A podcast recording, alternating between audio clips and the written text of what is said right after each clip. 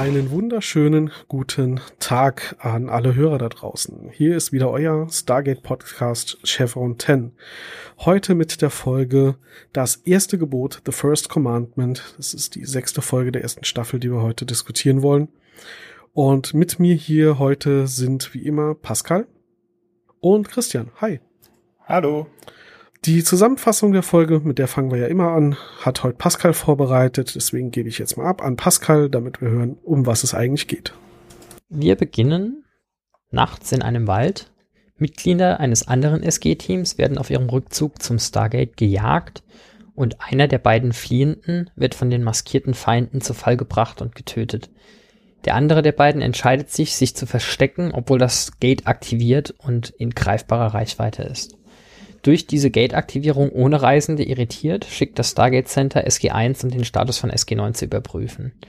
Kaum auf dem Planeten Avnil angekommen, finden die auch schon den erschöpften und völlig verängstigten Lieutenant Connor, einen der beiden Fliehenden aus dem Intro. Der erklärt ihnen dann auch die Situation. Der Anführer von SG-9, Captain Jonas Hansen, habe sich ursprünglich des Glaubens der Einwohner, er und das restliche Stargate Center Personal seien Götter bedient um die Kontaktaufnahme zu erleichtern. Nachdem er jedoch beim Versuch, ein eingeborenen Kind zu retten, zwei Tage lang der hohen UV-Strahlung des Planeten ausgesetzt war, die es gefährlich macht, tagsüber im Freien zu sein, fing er offensichtlich an, selbst daran zu glauben, dass er ein Gott sei und begann, die Einwohner zu zwingen, ihm einen Tempel zu bauen. Alle, die sich ihm widersetzen, werden in der Sonne gefesselt und dem langsamen Tod durch Sonnenbrand überlassen. Dabei wird er unterstützt durch eines der anderen SG-9-Mitglieder, Lieutenant Matthew Baker. Carter, die früher mit Jonas liiert war, ist wenig überrascht über diese Entwicklung. Jonas Hansen hatte schon immer ein Bedürfnis, alles kontrollieren und beherrschen zu wollen. In der Nacht wird Connor bei einem Überfall von den Einheimischen wieder gefangen genommen und zur Tempelbaustelle zurückgebracht, wo er in der Sonne zum Sterben gelassen wird. Als SG1 versucht, die Situation zu klären, wird Carter geschnappt als sie einem eingeborenen Jungen zur Flucht vor Lieutenant Baker verhilft. Sie wird zu Hansen gebracht, der offensichtlich vollkommen überzeugt ist, dass er im Recht ist mit dem, was er da tut, da er damit die Eingeborenen aus ihren Höhlen befreit. Er sieht sich als gütigen Gott und die Opfer infolge des Tempelbaus als notwendiges Übel. Während der Rest von SG1 Jungen befragt, den Jungen befragt, dem Kater geholfen hatte, und der ihnen erklärt, dass Hansen zur Belohnung für die Fertigstellung des Tempels den Himmel orange machen werde, zeigt dieser Carter das entsprechende Gerät, einen Goa'uld-Schildgenerator, der die UV-Strahlen der Sonne filtern soll. Hansen gibt allerdings zu, dass der Tempelbau unter anderem dazu dient, ihm Zeit zu geben, die Funktionsweise dieses Geräts herauszufinden. SG1 nach Avnil zu locken war wohl Absicht seinerseits, um an Sam und ihre Expertise zu kommen. Carter schafft es, eine Waffe an sich zu bringen, sieht sich jedoch außerstande, den wehrlosen Jonas zu erschießen, der sich dadurch natürlich in seiner Göttlichkeit bestätigt sieht. Mittlerweile hat der Rest von SG1 festgestellt, dass für die Funktion des Schilds ein zweites Gerät vonnöten ist. Daniel, Tiaik und Jamala, der eingeborenen Junge, machen sich auf die Suche, während O'Neill versucht, Connor zu befreien. Dabei wird er allerdings erwischt und Hansen zwingt Carter mit der Drohung, O'Neill sonst zu töten, das Gerät zu aktivieren. Da es noch in der Höhle steht, gibt es vorerst nur einen orangenen Strahl ab. Hansen entscheidet, O'Neill und Connor umzubringen, indem er sie als Opfergabe durch das Gate zur Erde zurückschickt, ohne allerdings vorher einen Iris-Code durchzuschicken. Dafür sammelt er die Eingeborenen um das Gate, das als Opferteich auf den Boden gelegt wird, und hält eine große Rede, in der er erklärt, dass die Dämonen jetzt zurück in die Hölle geschickt würden, aus der sie kommen. Da tritt jedoch Daniel auf und erklärt, dass Hansen gar kein Gott ist, sondern nur Technologie benutzt, die jeder andere auch benutzen könne. Um das zu beweisen, gibt er Jamala TX Stabwaffe und dieser benutzt sie, um Baker zu erschießen. Hansen antwortet damit, dass er allein den Himmel orange machen könne und die Eingeborenen aus den Höhlen befreien und aktiviert das Gerät. Der orangene Strahl steigt zwar in den Himmel auf, hat aber sonst keine Wirkung. Bis Daniel erklärt, es seien zwei Geräte vonnöten, die jeder benutzen könne.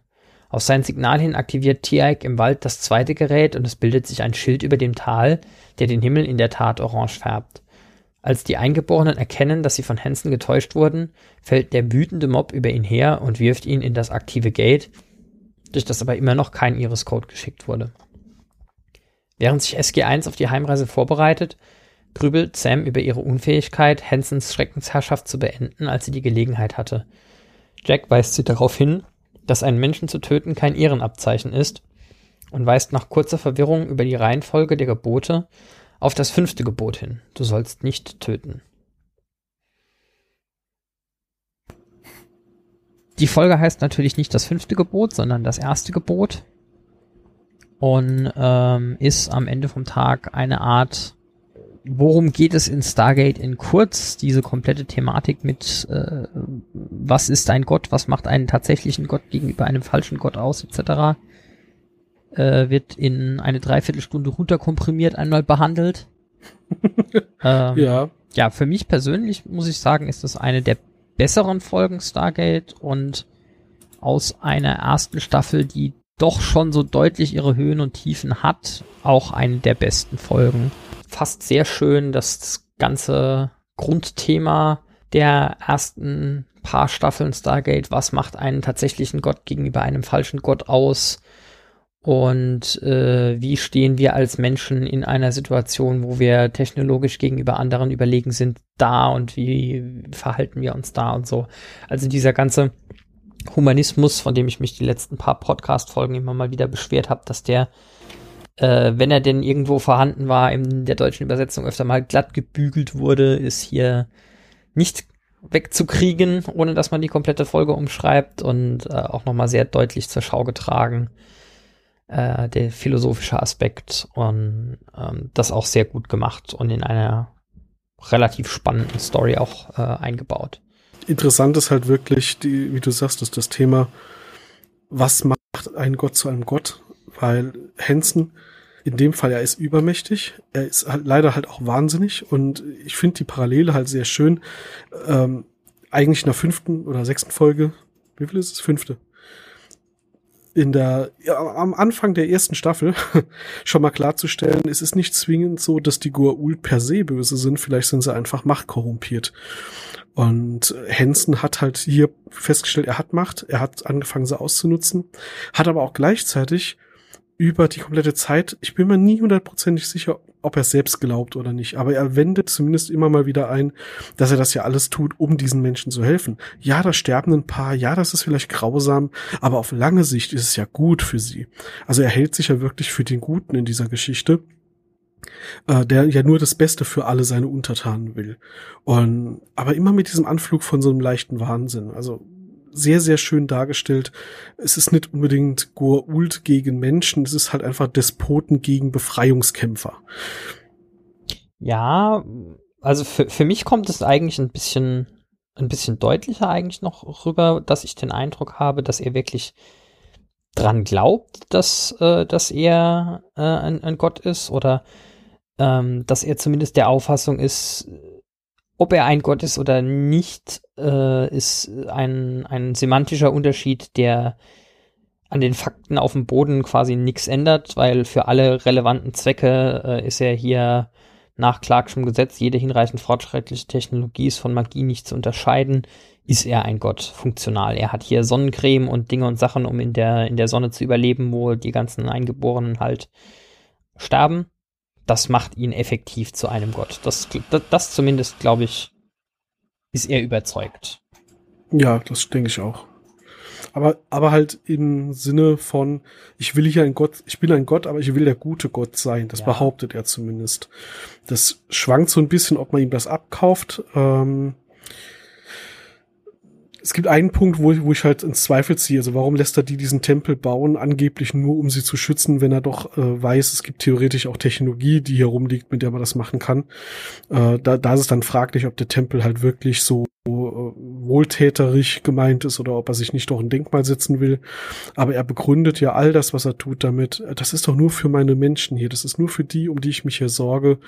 Und man hat schon den Eindruck, dass er zumindest glaubt, er ist wirklich der gute Gott, der ja nur das Beste für alle will. Äh, während seine Taten halt was ganz anderes sprechen. Und darüber kommen ja Jack und Sam am Schluss auch auf die zehn Gebote zu sprechen. Wedelt er ja wirklich bei jeder Gelegenheit mit seiner Bibel darum und äh, hackt darauf rum, dass, wie gesagt, dass er sich ja für den Guten hält. Und äh, verwendet die auch als, sagen wir mal, Rhetorikgrundlage und, und zitiert da immer wieder draus und, und schwingt sich quasi zum ja, alttestamentarischen Gott an der Stelle auf. Man kann ja mal auf, einfach auf das erste Gebot an, eingehen, was, der, was da ja explizit steht, to will not have other gods before me. Ähm, du sollst keine anderen Götter neben mir haben, ja. Genau. Und das ist ja auch das, was er so ein bisschen auslebt. Ich denke auch, dass die Bevölkerung so sehr auf ihn eingeht, weil sie halt wissen, okay, wir wurden schon mal von Goa'uld beschützt, die haben wir zwar vertrieben oder die sind jetzt irgendwie weg. Es war ja wohl eine ehemalige Goa'uld-Mine, die da äh, in diesem Berg drin ist.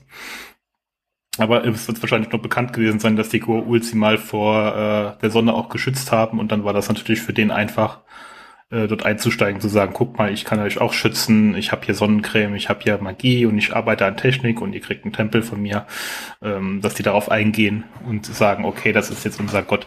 Oder von den Göttern zumindest einer, einer geschickt, je nachdem, wie man sehen möchte, aber kommt auch selber raus. Das ist natürlich ein guter Punkt. Er begibt sich ja da eine Zivilisation, die aus ihrer Sicht reale Götter schon kennt. Also Götter, die sich wirklich voreinstellen und äh, ja zaubern können und extrem mächtig sind und so weiter und so fort.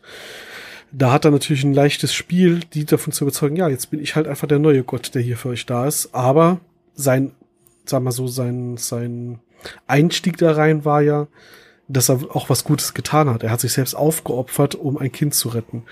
Damit schafft man natürlich Vertrauen. Natürlich, das war so der Einstieg, aber den Rest hat er ja dann schon selbst ähm, erfunden irgendwo. Ja, klar. Ähm, also hat die Gelegenheit einfach nur genutzt. Ähm, Carter hat ja auch schon gesagt, dass der, ähm, sie war ja mit ihm wohl verlobt sogar gewesen und dass er schon immer so diese Einstellung hatte, diese Grundeinstellung, äh, ein Allherrscher zu sein, was natürlich gegen Carters komplette Eigenideologie spricht. Deshalb verwundert es ja auch nicht, dass das wieder schiefgegangen ist. Eher verwunderlich, dass es überhaupt mal geklappt hat. Ähm, aber dass der sowieso diese Veranlagung hätte, was im dass er da Militär landet, war ja irgendwie dann auch klar. Aber äh, dass das jetzt die Gelegenheit gefunden hat, das auszuleben auf einem fernen Planeten, ist ja ganz praktisch. Da braucht man sich ja theoretisch keine Sorgen machen. Ne? Äh, ja, na, nein. ja, in der einfachen Sicht eines Ich will jetzt kurz sein Menschen. Klar, das auf jeden Fall. Also wer schon mal äh, quasi ja Machtkomplexe hatte oder ja, sehr einnehmendes Wesen hatte und, und eventuell gern die Kontrolle hat. Für den ist so eine, so eine schöne Position, die wir, diese, wie die, die er da hat, natürlich ein Traum. Mhm. Na, er kommt ja damit auch erstmal sehr weit, bis dann SG1 eingreift. Was ich mich ja frage, ist, äh, die, die bauen da, ja, also die kloppen da jetzt erstmal nur Steine weg und bauen einen Tempel. Was für eine Mine war da vorher? Wie übel kann also wie wichtig kann das Material aus dieser Mine gewesen sein, dass die Goa'uld den Aufwand betrieben hat, haben, da abzubauen? Ich meine, selbst wenn man davon ausgeht, dass für die Menschen relativ unwichtig sind, unbedeutend sind, aber da jetzt irgendwie Menschenmaterial hinzubringen und äh, die da bau, äh, abbauen zu lassen. Wieso? Du bringst die, du bringst die nachts hin äh, und die wohnen in der Mine unter Tage und äh, so, solange die die Mine nicht verlassen und du nicht irgendwas anderes als äh, äh, Bergbau betreiben willst, dort ist das alles kein Problem. Der Nur Schild wenn du irgendwie ja ein normales Leben auf dem Planeten führen willst, hast du halt Scheißkarten. Nee, nee, der, der, der Schild war ja auch noch da. Der Schild war ja von Gould gebaut. Der war ja so, wahrscheinlich aktiv, als die Gould da waren. Und ich gehe ja. davon aus, es war Aquada, auch wenn das jetzt da noch nicht gemacht wurde. Ähm, wahrscheinlich haben sie es da. Du bist gerade mitten im Satz abgebrochen? Heute läuft's. Heute ist der Tag der technischen Störungen. Genau. Wir bitten Sie, kurz Geduld zu haben. Wir sind nach diesen kurzen Mitteilungen von unseren nicht vorhandenen Sponsoren wieder für Sie da. Please hold the lion. Bitte halten ähm. Sie den Löwen. Ah, da ist er ja wieder. Hi. Hey. Was, was? war? Keine Ahnung. Du warst ich war die ganze Zeit da und auch nicht gemutet und hab auch geblinkt und alles. Nee, warst du nicht. Wir haben dich nicht mehr gehört. Schön. Traum. Abwarten nicht mehr ungefähr, damit ich weiß, wenn ich auch weiter labern muss. Hast du uns noch gehört? Ab der Stelle, ja, wo ich gesagt, ab der Stelle, wo ich gesagt habe, ähm, plötzlich warst du weg.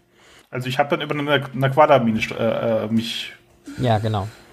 Also in okay. der Tat wird es wahrscheinlich Naquada gewesen sein. Ich glaube, ja. äh, quasi immer dann, wenn äh, irgendwas an Bergbau war, was die Goa'uld gemacht haben, wo sie irgendwie Beschwerlichkeiten auf sich genommen haben, äh, kann man relativ sicher davon ausgehen, dass es Naquada war. Obwohl man sagen muss, um irgendwie die 250 Hattacks, die irgendwann später in der Serie gezeigt werden, zu bauen, müsstest du auch irgendwie drei bis vier Planeten an diversen anderen Metallvorräten erschöpfen.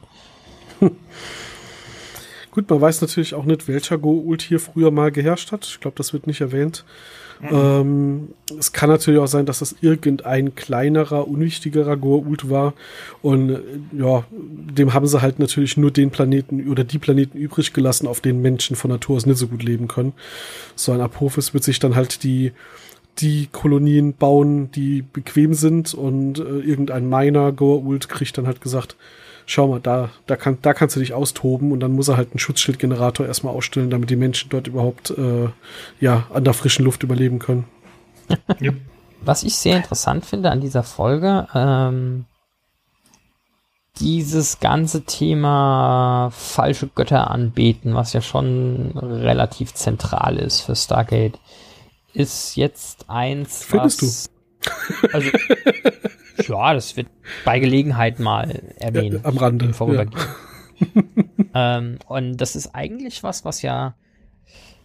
Mh, mm, also wir, nehm, wir nehmen das so als gegeben hin, dass du das so besprechen kannst, aber ich glaube, in den Vereinigten Staaten und wahrscheinlich Mitte der 90er sogar eher noch mehr als heute ist das zumindest mal ein heikles Thema. Und ich finde es auch beachtlich, dass in der gesamten Serie äh, das Christentum irgendwie zwei, dreimal am Rande äh, angesprochen wird und auch dann eher als Punchline auf irgendeinen Witz, von wegen T.I.K. hat die Bibel nicht gelesen oder T.I.K. hat die Bibel gelesen und Jack sagt zu ihm, nee, aber erzähl mir nicht, wie es ausgeht, das Ende hebe ich mir für später auf.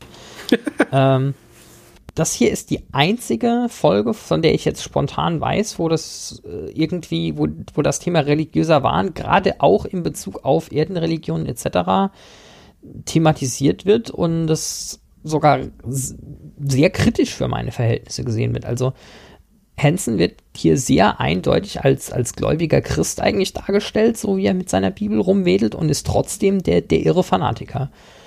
Und das finde ich, sagen wir mal, zumindest bemerkenswert. Ich weiß nicht, ob ich das jetzt, ob ich da jetzt mhm. den Mut der Produzenten loben will. Ich denke, äh, Hollywood war schon immer ein bisschen anders als der Rest der USA und äh, Vancouver liegt noch dazu in Kanada. Aber ich finde es zumindest bemerkenswert. Das ist wohl wahr. Also die, ich meine, das, das ganze Thema, wir hacken auf Göttern rum und alles sind falsche Götter und sonst was, das kannst du, glaube ich, auch in ähm, ja, weiten Teilen des Landes oder der Länder nur so machen, dass du halt sagst, das sind halt diese ägyptischen Götter und die alten nordischen Götter, aber nichts, woran heute ernsthaft noch, noch größere Menschengruppen glauben. Ähm, das Christentum, wie du sagst, wurde da ja eigentlich immer ausgespart. Äh, Habe ich so noch nie drüber nachgedacht, dass sie natürlich bei der Folge da eine Ausnahme machen. Andererseits mit Henston halt aber auch, wie du sagst, zwar als Fanatiker dargestellt, aber halt auch ganz klar als jemand, der nicht nur gegen christliche Regeln verstößt, sondern auch noch gegen das allererste oberste Gebot. Das heißt, aus Sicht der Christen ist es halt so, dass er natürlich ein Ketzer ist. Er ist kein echter Christ. Vielleicht ist das dann der Spin, mit dem du das dann auch verkaufen kannst, ohne dass du einen Mob vor der Tür stehen hast.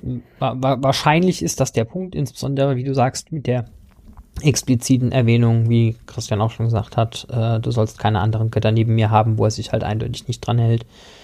Ähm, und die, der Tatsache, ja, dass er am Schluss halt trotzdem der Böse ist, aber wie gesagt, nichtsdestotrotz ist er halt der Einzige, der je einen Bezug zum Christentum herstellt und dann ist er noch dazu der Böse.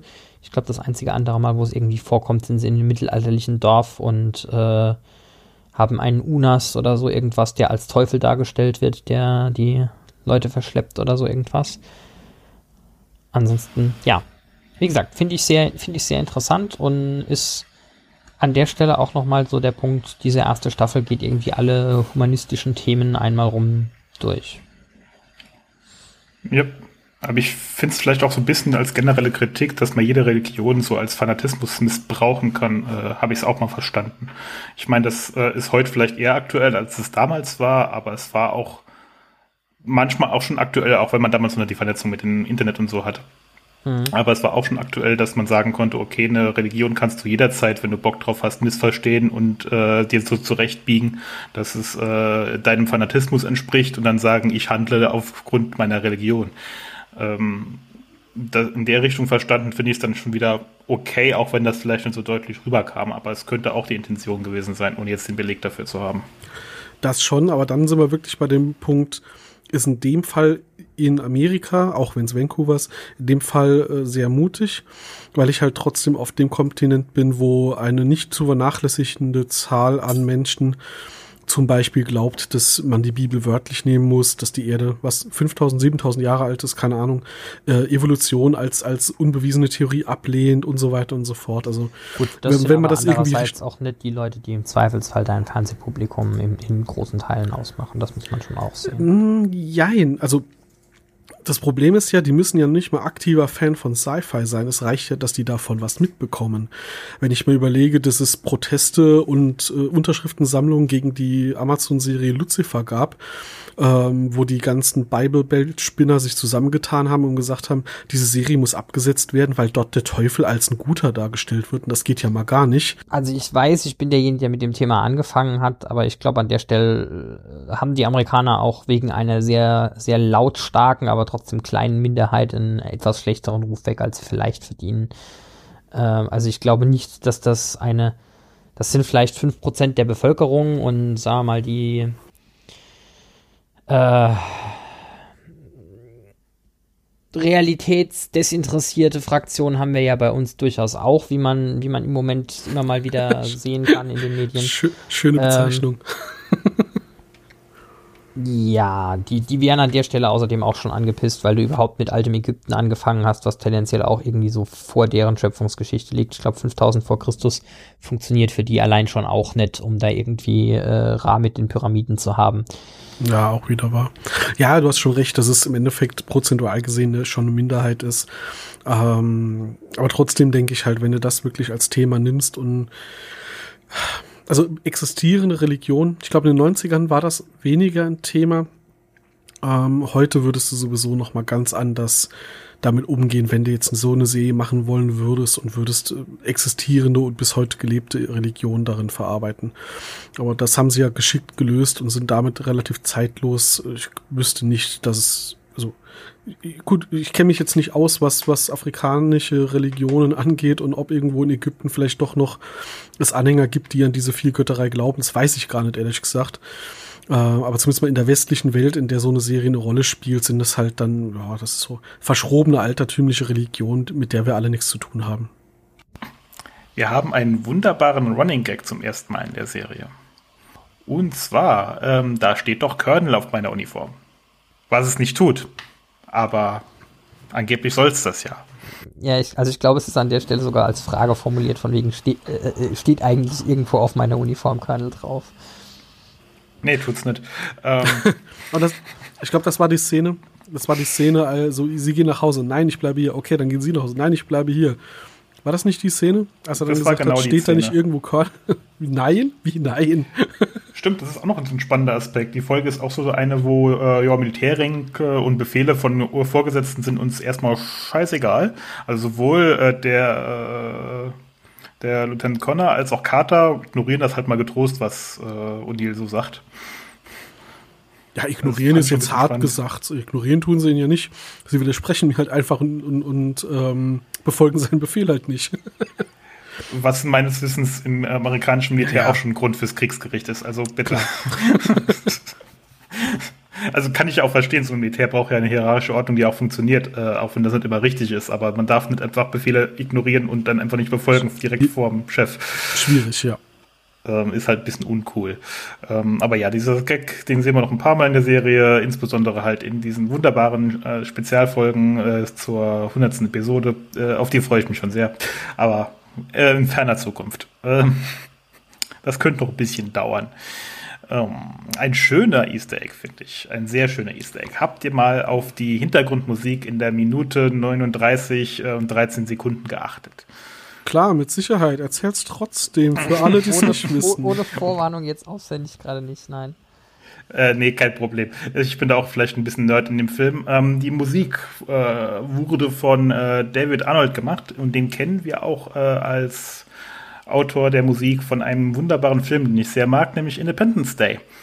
Und im Hintergrund bei der Minute 39, äh, während Carter O'Neill sagt, ja, die Goa'uld äh, kommen nicht weg, äh, zurück, das hat Tierke so gesagt, hört man das äh, Theme von Independence Day. Okay. Ich sag's ganz ehrlich, ich habe das in der Vorbereitung jetzt hier auch gelesen. Ich hätte es nicht gewusst, ich hätte es nie rausgehört, es wäre mir nie aufgefallen. Ich mag den Film auch, aber äh, ich höre auch immer sehr detailliert auf Musik in Serien und Filmen, aber das ist mir nicht aufgefallen, noch nie. ja, halt schon. Ähm, ich bin aber auch ein riesiger Fan von dem Film. Also ich habe den früher sehr, sehr oft geguckt. Ich jetzt auch aus dem Gedächtnis noch nicht mal sagen, wie das Independence Day Theme geht. Keine Ahnung, genau. Ich würde es jetzt auch lassen, damit uns keiner band. Ähm, aber man kann ja mal reinhören bei der Gelegenheit. Liebe Fans, wir schneiden das nicht hinten dran, aber vielleicht, wenn ich dran denke, haue ich vielleicht einen Link dazu in die Show Notes. Jo. Ich fand es sehr schön, also, also aus meiner Sicht zumindest. Ähm, Goofs, was haben wir denn da noch? Ich hätte da noch einen wunderbaren, nämlich Tierachs Zeichnung bzw. Beschreibung, wo die Geräte liegen. Die ist das so super. gar keinen Sinn. Ich finde die gar toll. keinen Sinn. Ich finde die super. Das ist ungefähr auf dem Level meiner Zeichenskills. Also meine ja, Zeichenskills sind ja so auf dem Level, jedes Kindergartenkind steckt mich da in die Tasche. Ähm, wenn ich einen Strichmenschen male, dann muss ich sicher, äh, muss ich erklären dazu, was es ist, damit man es erkennt. Und ich liebe diese Zeichnung, die ist so gut. Das, also besser hätte ich es halt auch nicht hingekriegt. Ja, aber sie gibt geografisch überhaupt keinen Sinn. Sie sagen, äh, okay, wir haben das eine beim Tempel gefunden, das andere beim Stargate, aber jetzt zeichnet es sich so ein, dass das beim Stargate schon gefunden wurde und das beim Tempel noch nicht gefunden wurde und sie suchen nachher aber beim Stargate nach dem Teil. Ja, gut. Also das ist jetzt noch eine Kategorie von, da muss erstmal einer schon verdammt genau hingucken, dass das überhaupt auffällt. Sie sagen es auch so. Also für die geneigten Hörer. Es geht darum, dass sie in der äh, Situation, wo sie das zweite Gerät suchen, halt die Diskussion haben, wo kann das denn stehen? Und äh, Tirk in dem Moment hat er plötzlich wieder so einen Geistesblitz und sagt, ja, diese Geräte, die kenne ich, die funktionieren so und so. Erklärt erstmal, wie das Ding funktionieren müsste. Das und ist sagt, das wieder der Punkt, wo er natürlich genau weiß, wie Goal-Technologie genau, funktioniert. Bis ins Detail. Ähm, und dann sagt er, das andere muss am anderen Ende des Tals sein. Jetzt ist ja sowieso schon mal die Frage, wie weit weg kann das sein? Wie genau kannst du denn angeben, wo das ist, einfach nur wegen der Funktionsweise? Und er setzt sich halt hin oder stellt sich hin oder wie auch immer und macht eine Zeichnung. Und die Zeichnung ist ein Blatt Papier. Er malt eine Zickzacklinie in den Hintergrund, guckt, das sind Berge, malt da so die zwei Punkte hin und eine Linie, die das verbindet. Und ja, also es ist einfach wunderschön. So eine Bleistiftzeichnung, wie sie halt wirklich, äh, wie sie nur eine Mutter lieben und an den Kühlschrank hängen kann. Sehr gut ausgedrückt, ja. Also ich habe noch einen zwischendrin. Äh, ich glaube, das ist am ersten Abend, wo sie im Wald sitzen und äh, erst äh, gleich von Einheimischen nochmal überfallen werden, wo sie da sitzen und äh, ihr, ihr Abendessen zu sich nehmen und äh, Daniel zu Carter sagt, oh, diese, diese Fertigmahlzeiten sind ja so furchtbar, das hier schmeckt wie Hühnchen. Und Carter sagt zu ihm, ja, wo ist das Problem? Hühnchen ist doch gut. Und er sagt, ja, das sind aber Macaroni mit Käse. ähm, ich, ich weiß nicht wieso, aber das ist bis zum heutigen Tag so einer von den, einer von den Stargate-Sprüchen, die sich mir einfach am meisten eingeprägt haben. Und jedes Mal, wenn irgendjemand äh, in irgendeinem Kontext Macaroni mit Käse erwähnt, habe ich das äh, Pavlovsche Bedürfnis zu sagen, oh, schmeckt wie Hühnchen, aber den Witz versteht nie irgendjemand. Komisch. Ähm, und, Warum ja, also, genau. Ähm, ich meine, es ist ja relativ offensichtlich eine Anspielung an den Film, aber ich glaube, es kommt nie wieder vor. Es wird leider nicht zum Running Gag. Das ist richtig, aber äh, auch allgemein gibt's ja äh, das, das, das Meme von wegen Tastes like Chicken. Also alles, was einen nicht näher definierbaren irgendwie Umami-Geschmack hat, schmeckt im Zweifelsfall wie Hühnchen. Äh, ja, das stimmt. Siehe Matrix. In dem Fall. Siehe Matrix? Ey, da wird doch auch gesagt, was, wie, wie schmeckt denn das? Ja, bestimmt nach Hühnchen. Ja, weil alles nach Hühnchen schmeckt, weil sie sonst wissen, wie Hühnchen schmeckt. Oh, Wobei äh, es äh, tatsächlich so, auch erstaunlich ah. viele Dinge gibt, ja, der Gag die vom Maus. schmecken. Ja, ja, ja. Ja, das stimmt schon. Äh, schön, wenn man jetzt schon Matrix erwähne, kleinen Hinweis, es gibt den wunderschönen Podcast Minutenweise Matrix. Wenn man sowas wie das, was wir hier machen, bis ins Extrem getrieben hören will, kann man sich einen Podcast anhören, bei dem jeweils 60 Sekunden äh, eines, äh, eines Filmes in circa einer Stunde ausdiskutiert werden. Viel Spaß damit. Ich fasse das nochmal für normalere Menschen zusammen. Also falls ihr immer noch viel zu viel Freizeit und Privatleben habt, nachdem ihr euch unseren Schwachsinn hier angetan habt, könnt ihr noch mehr von eurer Lebenszeit daran opfern, äh, das dann wirklich komplett auf die Spitze zu treiben. Aber der ist gut. Der Podcast ist wirklich gut. Äh, ich ich kriege kein Geld von denen, aber es ist wirklich einer meiner liebsten Podcasts. Ist auch ein abgeschlossenes Projekt. Also da kommt nichts Neues. Der Film hat halt auch nur eine begrenzte Anzahl Minuten und die haben sie durch. Macht sehr viel Spaß. aber zurück Gibt zum ja Thema. auch nur diesen einen Film. Ja, ich habe mal gehört, sie wollen jetzt einen neuen Matrix-Film machen. Ich glaube nicht, dass man einen zweiten Teil zu diesem grandiosen Film machen sollte. Angeblich soll es sogar Teil 4 sein, aber wann kommen Teil 2 und 3, frage ich mich. Keine Ahnung. Ja, Gut. weiß ich das, auch nicht. Äh, Ja, das am Rande. genug, ähm, ja. Um zum, zum eigentlichen Franchise zurückzukommen, in dem Keanu Reeves leider nach wie vor nicht aufgetreten ist, soweit ich weiß. Nö. Ähm, ja. Was, äh, wir hatten es vorhin noch kurz mit der, mit der Befehlskette. Ich finde es halt auch ganz interessant. Die Situation, wo Carter irgendwie gefangen genommen wird, ergibt sich auch irgendwie daraus, dass O'Neill irgendwie erklärt, wer jetzt wie was macht und sich dann umdreht und einfach alle irgendwas anderes gemacht haben. Das ist auch äh, ein Ding, was SG1 relativ häufig irgendwie passiert, äh, dass ja einer plant und danach machen alle das, was sie für richtig halten, was meistens nichts mit dem zu tun hat, was im Plan drin stand. Ich glaube, Und dann auch gerne schief geht. ja, aber am Schluss sind sie halt immer noch erfolgreich. Da- Darum geht's ja. Ich glaube, in der ersten Folge, als er nach Chula kam, gab es ja schon so einen Moment, als es hieß, ja, jetzt machen wir XY und Daniel stand schon vor den Mönchen und hat sie begrüßt und O'Neill sagt dann noch so, ah, das macht er immer. Äh, Das kann, das kann, das wird er sich nie abgewöhnen. Irgendwie so ein Spruch halt. Aber das ist ja wenigstens noch ein Zivilist. Wenn das Carter macht, ist das natürlich nochmal eine andere Dimension. Das ist richtig, ja. Mhm. Aber gut, es scheint sich an der Stelle nicht zu sehr zu interessieren. Ähm, ja, Schauspieler hätte ich noch zwei, die man vielleicht ein bisschen kennt. Das ist zum einen dieser der Roger Cross, also der äh, Lawrence Connor. Ähm, da habe ich was sehr Ironisches gefunden. Der hat eine Gastrolle in Andromeda in der Folge All Too Human und äh, dort tritt er als Carter auf. Ähm, Okay. Al- Als was? Carter. Also Carter, so wie Katze. Nee, wie, nee, so wie Carter. Carter, wie Samantha wie- Carter. Ach so, al- als eine Figur, die so heißt. Okay. Ja, genau. Ja, ja, ja. Okay, schön. Schön, schöne Cross-Reference. Äh, in Enterprise ist er auch aufgetreten, äh, in der Folge Extinction. Das war so ein Planet, wo äh, Leute von der Brücke umgewandelt wurden in eine lokale Kultur und da war er einer von denen, die sie ausgelöscht haben. Ähm, aber es, eher kennt man ihn vielleicht, aber jetzt nicht in der Sci-Fi-Welt kennt man ihn aus äh, 24. Da hat er irgendwie anderthalb Staffeln mitgespielt als Curtis Manning. Ist auch so seine bekannteste Rolle, die, von der ich jetzt so gefunden habe.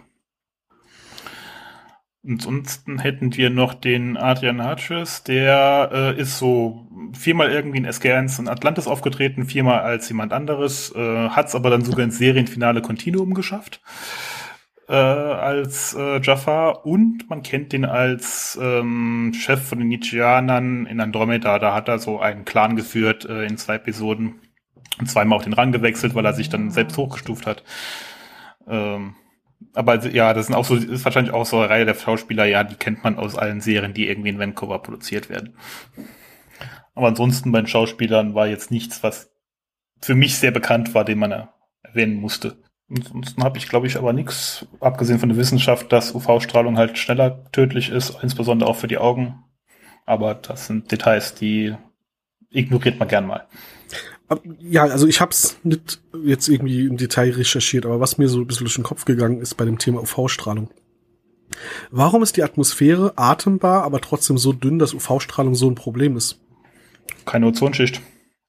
Ich wollte gerade sagen, ähm, da würden mir mehrere Gründe einfallen. Also in der Tat äh, hätten wir uns ja auch beinahe unsere Ozonschicht versaut. Also ich hatte gerade neulich einen Bericht gelesen, der gesagt hat, wenn wir damals nicht diese ganzen FCKW-Dinge abgeschafft hätten, wären wir ziemlich genau jetzt an dem Punkt, wo ähm, wir mit der Ozonschicht so weit durch wären, dass wir äh, reihenweise ähm, na, Ernteversagen etc. hätten, weil uns einfach die, die Pflanzen quasi äh, wegverkrebsen, in der Mangelung eines besseren Wortes. Ähm, und ja, also wenn du, wenn du irgendwie die Ozonschicht verkackst und dafür kann es alle möglichen chemischen Gründe geben, das äh, braucht ja bloß irgendein vulkanisches Ausgasen von irgendwelchem Zeug, was du nicht haben willst oder so, äh, zu passieren, dann kann dir das, glaube ich, schon passieren. Ja, okay. An, an, an äh, ja, dass es natürliche Gründe geben könnte, dass das wirklich verloren geht. Daran habe ich nicht gedacht. Aber sollte doch eigentlich auch auf die Flora viel mehr Einfluss haben, oder nicht? Also in der Tat glaube ich nicht, dass du bei krasser, krasser permanenter UV-Bestrahlung irgendwie noch florierende Wälder da stehen hättest. Andererseits ist auch da der Punkt, die Goa'uld haben vor einer nicht näher definierten Zeit äh, den Planeten verlassen und vorher war das komplette Tal irgendwie vor dieser UV-Bestrahlung geschützt. Also, dass du da, dass da bestehende Bäume oder so noch 50 Jahre irgendwie weitermachen, boah. So was halt nie in der Serie wirklich erklärt wurde, glaube ich, ähm, ist ja, haben die Goa'uld sich Planeten rausgesucht, die wegen Parallel Development zufälligerweise ähnlich waren wie die Erde? Oder gab es da irgendwann mal in großem Stil Terraforming? Müssen ja nicht die Goa'uld gewesen sein. Könnten ja auch die Antiker gewesen sein, die Planeten wohnbar gemacht haben. Also ich meine mich zu erinnern, dass das am Rande äh, erwähnt wurde und dass das äh, ähm, neben dem offensichtlichen Out-of-Universe-Grund, dass halt zufälligerweise sehr viele Planeten nach der Umgebung von Vancouver aussehen. Ähm, ein, ein Punkt war, die Antiker hatten eine ähnliche biologische Voraussetzung wie äh, die Menschen als Vorfahrenrasse der, der Menschen und haben dementsprechend hauptsächlich Stargates auf Planeten gesetzt, auf denen für sie überlebbare Konditionen waren und dementsprechend auf Planeten mit Sauerstoffatmosphäre und eine Sauerstoffatmosphäre setzt in irgendeiner Form Pflanzenwachstum eigentlich voraus, weil sonst reagiert ja der Sauerstoff innerhalb kürzester Zeit weg. Ja, was ich meinte, ist halt eher, ähm, waren die Planeten tatsächlich zufälligerweise bewohnbar oder wurden die halt vielleicht noch zumindest mal restterraformt? Äh, was mir bei dem Thema UV-Strahlung oder jetzt halt auch Kontext äh, Ozonschicht durch den Kopf ging, es gäbe ja noch die zwei Möglichkeiten. Entweder Terraforming ist schiefgegangen und hat halt nicht so funktioniert wie gedacht. Oder halt, der Planet war ursprünglich vielleicht wunderbar bewohnbar und die Goa'uld haben da irgendwelche Experimente gemacht und dabei die Ozonschicht verdampft oder so. Also da gibt's ja dann genug Möglichkeiten, wie man es erklären könnte. Ich finde es halt nur ein bisschen schade, dass es halt einfach so als naturgegebene Situation genommen wird, ohne dass das erwähnt wird. Also da hat man halt schon den Eindruck, ist halt natürlicherweise hier so. Ich bin ziemlich sicher, also ich gebe dir prinzipiell recht, wäre ganz interessant zu wissen. Ich bin aber auch ziemlich sicher, dass wir hart am äußeren Rand des Spektrums von Leuten äh, aufschlagen, die das überhaupt interessiert, weil, sagen wir mal, zur Story trägt nicht großartig was bei, das zu wissen und äh, das wissenschaftliche Interesse der meisten Leute dürfte sich ganz so weit wahrscheinlich nicht erstrecken. Haben wir später irgendwann noch mal Planeten, die nur fast bewohnbar sind? Äh, du hast demnächst die Tolaner, die ihren eigenen Planeten verkackt haben. Also der nicht mehr bewohnbar ist, aber es mhm. mal war. Ähm, Atlantis hat diverse Fälle von Gate im Orbit, aber Planet an sich nicht bewohnbar, teilweise durch Einwirkung der örtlichen Zivilisation, teilweise durch, boah, die Antike haben das Gate mehr so dahingesetzt, weil das war halt irgendwie ein galaktischer Point of Interest. Ähm, SG1 müsste ich jetzt müsste ich jetzt lügen, wenn ich sage, mir fällt spontan einer ein, der nicht bewohnbar wäre und trotzdem. Ich hätte welche hat. durchaus. Ähm, Im Staffelfinale ähm, reisen sie ja auf einen Planeten, wo ähm, Tiak direkt sagt, ja, nee, diese Welt wurde von Google verseucht und so ist nicht mehr bewohnbar. Das wäre so einer, der mir einfällt. Und äh, auch wieder Spoiler, da wo sie zu Robotern werden, die Welt, die war auch äh, oberflächlich ja, komplett verseucht. Ähm, und die Folge, wo ähm, der Schauspieler von Odo auftritt, äh, wo sie auf einen Planeten reisen, der wo irgendwie ein Krieg herrscht. Die eine äh, Seite ist unterirdisch gegangen und verseucht die Oberfläche und die andere Seite ist noch am äh, Kämpfen und äh, mit äh, Jägern versuchen sie da die wegzubomben. Jetzt fällt mir sogar ein, es gibt noch zwei weitere. Einmal kommen sie in diese Virtual Reality Pods, ähm, wo es zumindest äh, berichtet wird, dass es die Oberfläche unbewohnbar war. inzwischen aber wieder begrünt ist und hübsch ist, aber der, der Bewahrer des Ganzen das seinen Leuten nicht gesagt hat. Ähm, und es gab doch auch noch, gibt, oder es gibt dann noch die Folge, wo sie in einer Stadt sind, wo die alle so ein, so ein Ding am Kopf tragen und äh, außerhalb ist alles tot und äh, diese Stadtgrenze wird immer kleiner, weil sie von einem Schutzschild beschützt werden und die Energie reicht nicht mehr. Also es ja, gibt wohl doch noch ein paar Beispiele. Das sind alles Beispiele von Planeten, die, als sie ihr Gate bekommen haben, wahrscheinlich bewohnbar waren und dann später von ihrer Zivilisation verkackt wurden. Also ja, das, das stimmt. Alles irgendwie alles äh, kaputt gemachte Men Umwelt. Menschen oder Goa'uld gemachte Einflüsse, die den unbewohnbar gemacht haben. Also explizit Planeten, die von vornherein eigentlich nicht bewohnbar sind, also dass du irgendwie von vornherein mit Raumanzug durch müsstest. Wüsste ich jetzt nicht, dass es in SG1 gegeben hat. Gut, allein schon, weil das Special Effects Budget für SG1 nicht erst, erst relativ spät relativ groß wurde. Ja, in Universe wird das ja erklärt. Ähm, in Universe, auch jetzt wieder Spoiler, eine ganz andere Serie. Es wird ja auch gesagt, dass äh, diese Stargate-Schiffe, auch wenn sie die Milchstraße vermutlich nicht bevölkert haben, äh, nur Planeten auswählen, wo äh, es äh, sinnvoll ist, ein Gate aufzustellen in irgendeiner Form.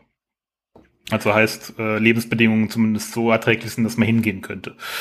Das würde ja die Variante eventuell sogar bef befürworten, dass der Planet hier, jetzt gehen wir nochmal zurück zur aktuellen Folge, vielleicht irgendwann sogar mal ideal bewohnbar war und dann halt auch irgendeine frühere Zivilisation oder halt auch die Gua'uld da irgendeinen Mist gebaut haben.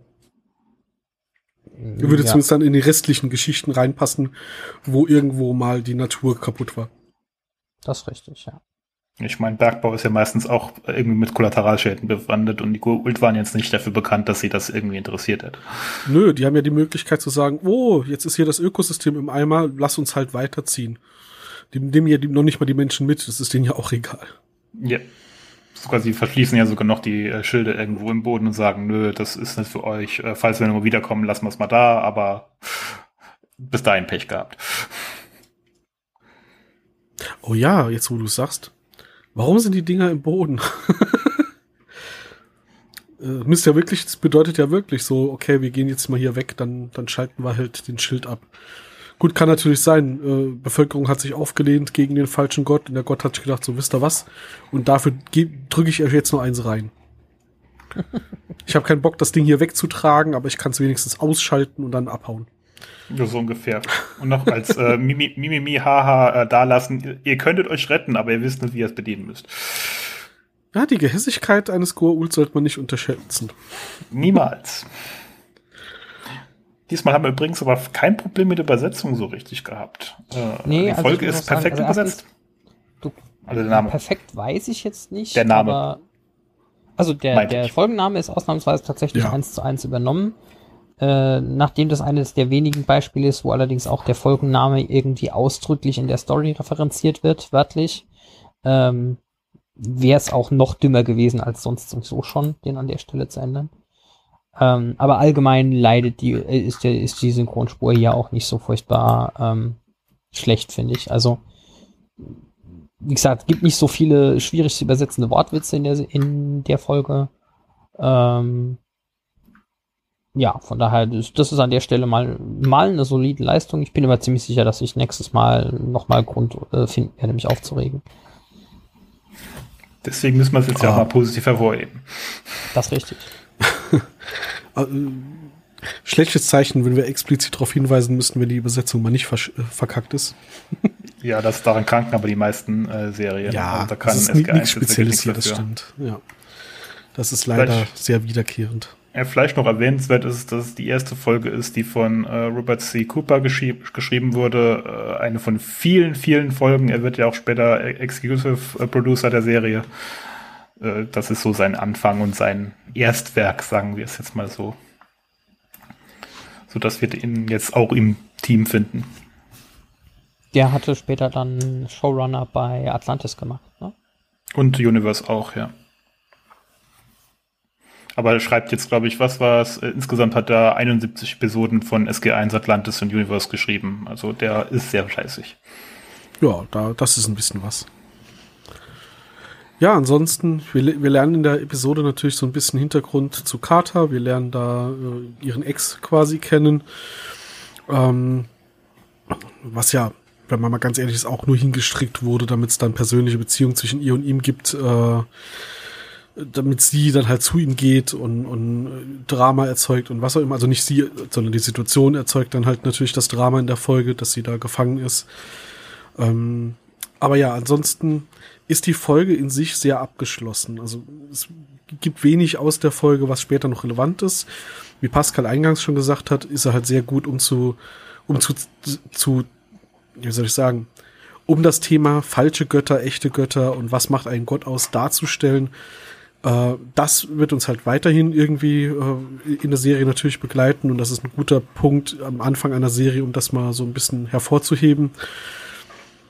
Inhaltlich ist er aber ansonsten sehr, sehr in sich geschlossen. Also ein typische Planet der Woche Folge. Ja, ja, aber halt äh, wirklich bis zum Extrem, weil hier, hier passiert halt wirklich nichts, was in die nächsten Folgen direkt nochmal irgendwie reinspielen würde. Nö, das, die Planet tritt ja auch nie wieder auf. Also. Das stimmt. ja, da kümmert sich ab nächste, nächste Woche halt äh, SG3 drum.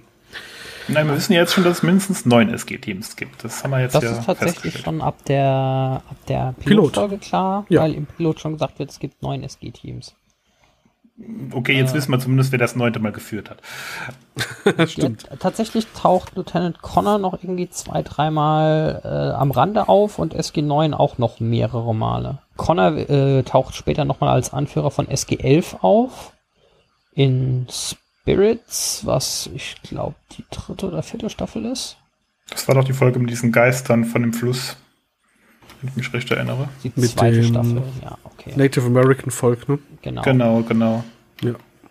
Wo sie eine äh, Quader aus dem Berg nehmen, aber es zu grob tun. Aber da reden wir dann genau. ja drüber. Ja. Und SG9, äh, SG9 taucht eins, zwei, drei, vier weitere Male auf, allerdings ohne Connor, sondern einfach nur mit als, als random SG-Team-Bezeichnung. Immerhin. Also so, so ein bisschen Konsistenz ist schon drin, das finde ich auch wirklich ganz nett, dass sie das machen. Ich glaube, es wird zum ersten Mal explizit ein Stargate liegend betrieben. Das ist richtig, ja. Das kommt später auch noch irgendwie ein, zweimal vor, aber hauptsächlich in Fällen, wo es teilweise begraben ist oder so, ne? Nee, die, die Aschen nutzen das noch aktiv, das Stargate auf die Seite zu legen, um dann Getreide durchzuwerfen. Ah ja, genau. richtig. Ja. Ähm, das ist so das Prominenteste, was im Kopf ist. Ja, und ansonsten natürlich ja, es liegt und deswegen ist es irgendwie schwierig durchzukommen. Ähm, interessante Umdeutung halt dann auch da von Henson. Das Gate ist auch bei den, bei der Bevölkerung ja bekannt als das ist der Ring der Götter und da kommen die Götter durch. Und äh, er dreht es natürlich nicht nur rum, damit es so ein Opfersee ist, wo man Leute reinwirft, sondern auch für diese Umdeutung in, jetzt zeigt es nach unten, in die Unterwelt. Und damit ja. kann ich das gleiche Tor benutzen, um die Dämonen in die Unterwelt zu schicken. Oder gegen das fünfte Gebot zu verstoßen. Ähm, äh, ja. äh, ja, das, das wird ja doch mal explizit auch erwähnt. Äh, er hat die Erde angewählt, nicht irgendeinen Planeten. Er hat die Erde angewählt, in vollem Bewusstsein, dass die natürlich sterben, wenn er sie jetzt einfach da durchwirft. Da will er sich zwar rausreden, aber ich meine, das ist ganz klar Mordversuch. Mhm. Was ich gerade noch bei den Hinweisen gelesen habe, ähm, ist, dass die Episode wohl, das ist aber so ein äh, halber Hinweis äh, auf dem Film äh, Apokalypse Now basiert, wo es auch um einen US-Army-Colonel geht, der einen Mental Breakdown hatte und dann im Dschungel irgendwo äh, äh, Halbgott spielt.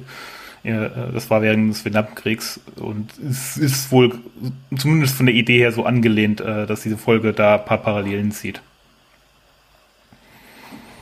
Aber der Film ist okay. von 1979, also potenziell äh, haben unsere Hörer äh, damals vielleicht noch nicht mal gelebt, wir auch nicht. Ja, aber es ist dann schon lange genug her gewesen, dass es als popkulturelles Material mit einfließen kann. Mhm.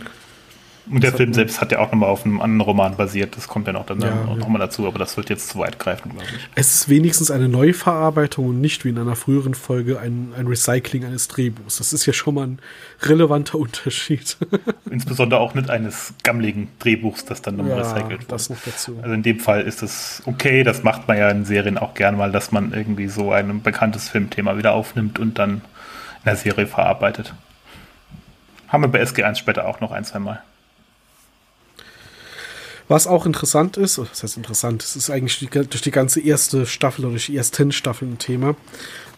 da man ja dann jetzt seit dem Pilotfilm darauf achtet, weil man darauf hingewiesen wurde, und nein, ich werde den blöden Running Gag jetzt nicht weiterführen, aber in der Folge kam halt auch keine Goa'uld vor. Und wenn man wirklich jetzt durch diesen Running Gag darauf achtet, fällt einem mal auf, wie selten die Goa'uld eigentlich vorkommen in der ersten Staffel. Ja, ähm, tatsächlich ist es in der, in der nur bei den Nox, ne? Ähm, und dann im Finale, ja. Genau, ja, also sie suchen die ganze Zeit, sie reisen halt umher und hoffen, dass sie sie treffen, aber sie reisen tatsächlich von Planet zu Planet, ohne dass sie äh, da regelmäßig jetzt irgendwie auf Goa'uld treffen würden. Was ich sehr interessant finde, weil, jetzt mal ganz ehrlich, wenn ich aus meiner Erinnerung äh, gefragt worden wäre, wie oft kommen denn Goa'uld in der Serie vor, hätte ich wahrscheinlich gesagt, ja, andauernd. Und äh, hier ist es dann doch so, ja, die wurden etabliert, dann werden sie in der Folge mit den Nox, die kommt hier dann auch bald, ähm, kommt noch mal Apophis vor und dann im Staffelfinale und der Rest äh, ist tatsächlich Hathor, Hathor habe ich vergessen, das ist Hathor habe ich vergessen, das ist ein Zweiteiler, der auch noch in die erste Staffel gehört. Oh, das die, kommt auch schon in der ersten Staffel, okay. Die, ja, die halbe Stargate Base übernimmt und äh, auch in der ersten Staffel äh, Cassandra, die zumindest als Ergebnis eines Goa'uld äh, Infiltrations, wir sprengen das Stargate Center Versuchs entstanden ist. Da kommen zwar nur zwei Todesgleiter vor als ausdrückliche äh, Goa'uld-Tech-Auftritte und keine expliziten Goa'uld. Ähm, aber in der Tat ist das zumindest eine, eine Folge, in der die Goa'uld die Handlung beeinflussen. Oh, oh. Ja, okay, ja, okay. es kommt sogar noch mal vor in der Folge, wo Tiak äh, von Leuten gefangen genommen wird, weil er ja mal First Prime war und verurteilt werden soll. Da kommt auch noch Jafar von Stimmt, da kommen, Ach, noch Jafar, da kommen auch noch Jafar. Gut, dann nehme ich es nehm ein Stück weit zurück. Aber tro trotzdem haben wir jetzt mehrere Folgen schon gesehen, wo es wirklich nur Erwähnung von Goa'uld gibt. Und ähm, ja, wie gesagt, das hätte ich halt in meinem Gedächtnis auf jeden Fall trotzdem das auch ist in der Tat, noch also es ist wesentlich weniger, als ich, wenn du mich jetzt, wie du sagst, äh, gefragt hättest, behauptet hätte. Aber da kann man ja dann oft, äh, wenn wir die Staffel durchhaben, mal nochmal drüber resümieren. Ja. Ja, ansonsten glaube ich, haben wir es mit der Folge jetzt. Auf jeden Fall eine sehr interessante Folge für das Setting der Serie. Haben wir, glaube ich, jetzt schon ausführlich mehrfach äh, erwähnt. Man sollte sie, glaube ich, mal im Gedächtnis behalten für die Momente, wo darüber diskutiert wird, wie schlimm denn die Goa'uld sind. Äh, einfach mal so, um den Vergleich im Kopf zu behalten, liegt es eigentlich dran, dass sie Goa'uld sind. Wobei das ja auch später nochmal relativiert wird, warum Goa'uld so sind und hin und her. Das wird ja dann auch wieder um, um den Running Gag, äh, der gar nichts mit dem Podcast zu tun hat, hier unterzubringen. Softwarefehler kann man nichts machen. Ähm, kommt das ja später irgendwann doch auch noch zum, zum Thema, dass die Goa'uld ja quasi versehentlich so wurden, wie sie sind. Aber ja, da reden wir dann drüber. Ich würde sagen, da kann man das Ganze jetzt abschließen mal für heute. Ja. Und ähm, da kann man noch auf die zwei Podcast-Folgen beendenden Thema, Themen eingehen. Das eine sind Kommentare und das andere ist Ausblick. Bei den Kommentaren, ähm, ich habe auf Twitter eine etwas amüsante, ja, in Anführungszeichen Diskussion geführt.